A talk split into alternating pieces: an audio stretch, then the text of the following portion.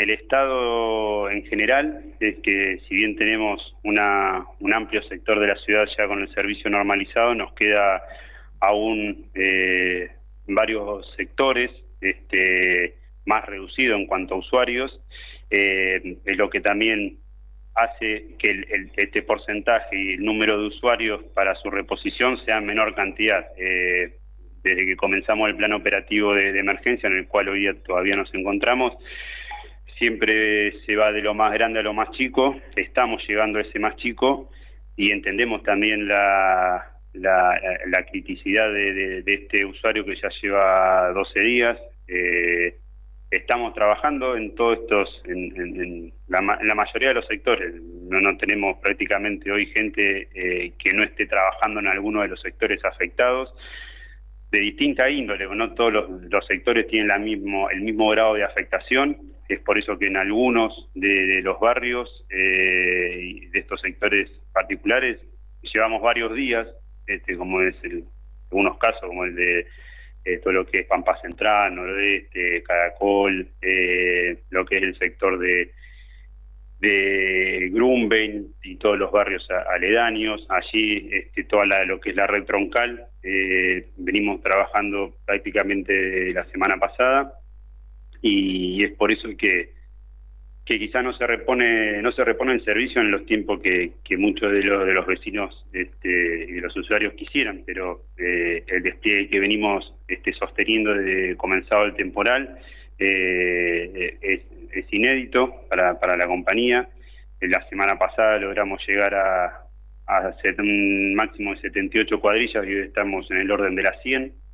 Eh, y bueno, mm, también se, se, perciben que de a poco estamos este, llegando a ese tan anhelado 100%.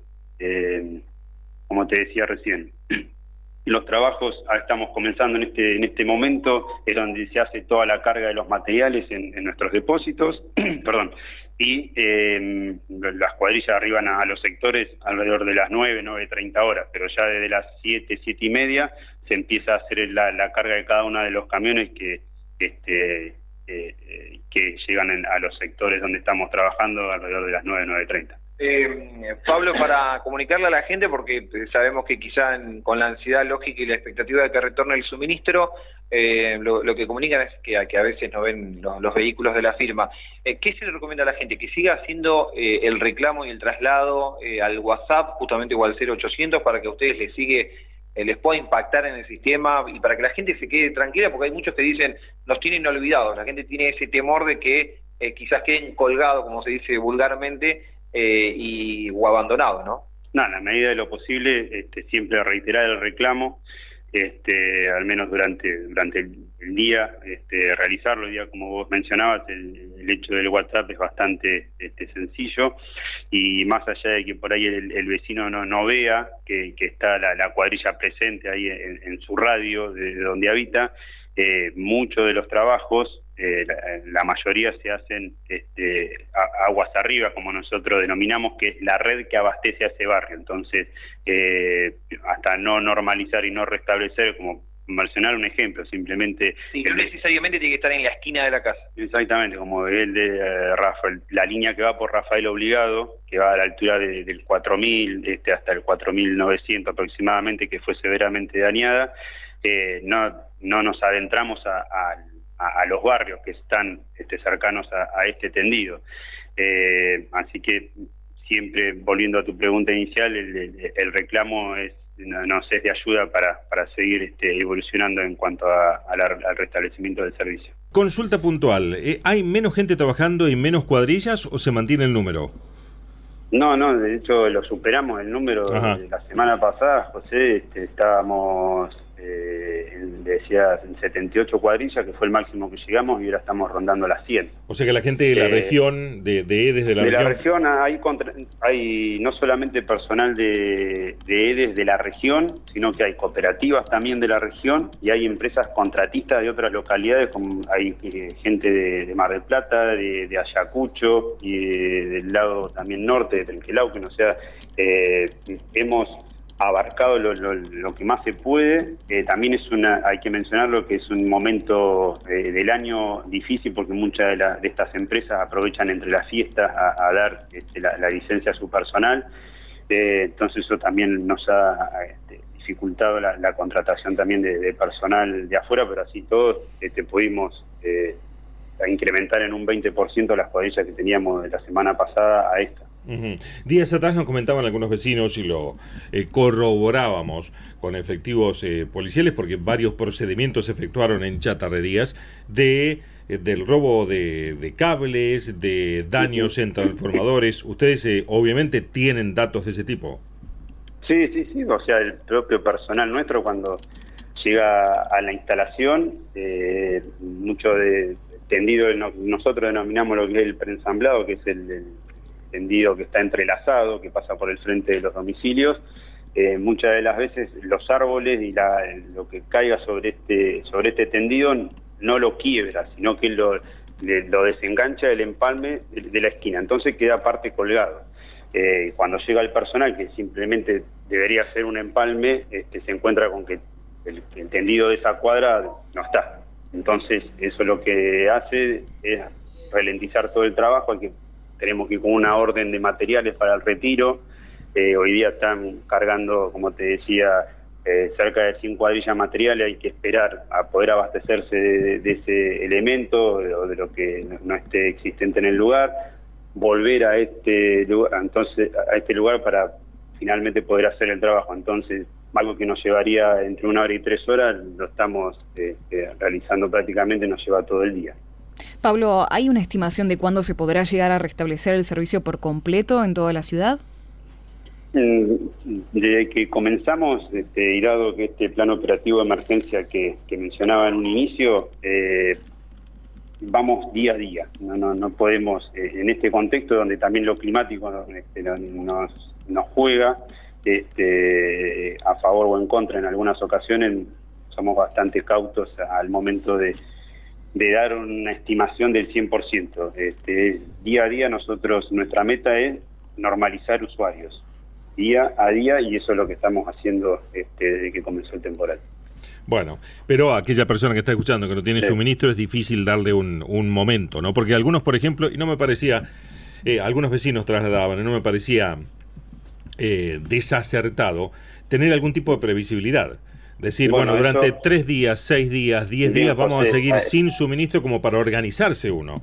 Bueno, eso estamos estamos diagramando una próxima comunicación eh, desde el área, este, viendo de la manera más acertada posible, porque te decía también este, el tema climático y demás, eh, de qué tiempo de reposición podemos hacer en los próximos dos días, en los próximos tres días, en los próximos cinco a seis días, para tener este, una idea del usuario, como vos mencionabas. Sí, previsibilidad de ustedes este, y previsibilidad, previsibilidad del usuario también.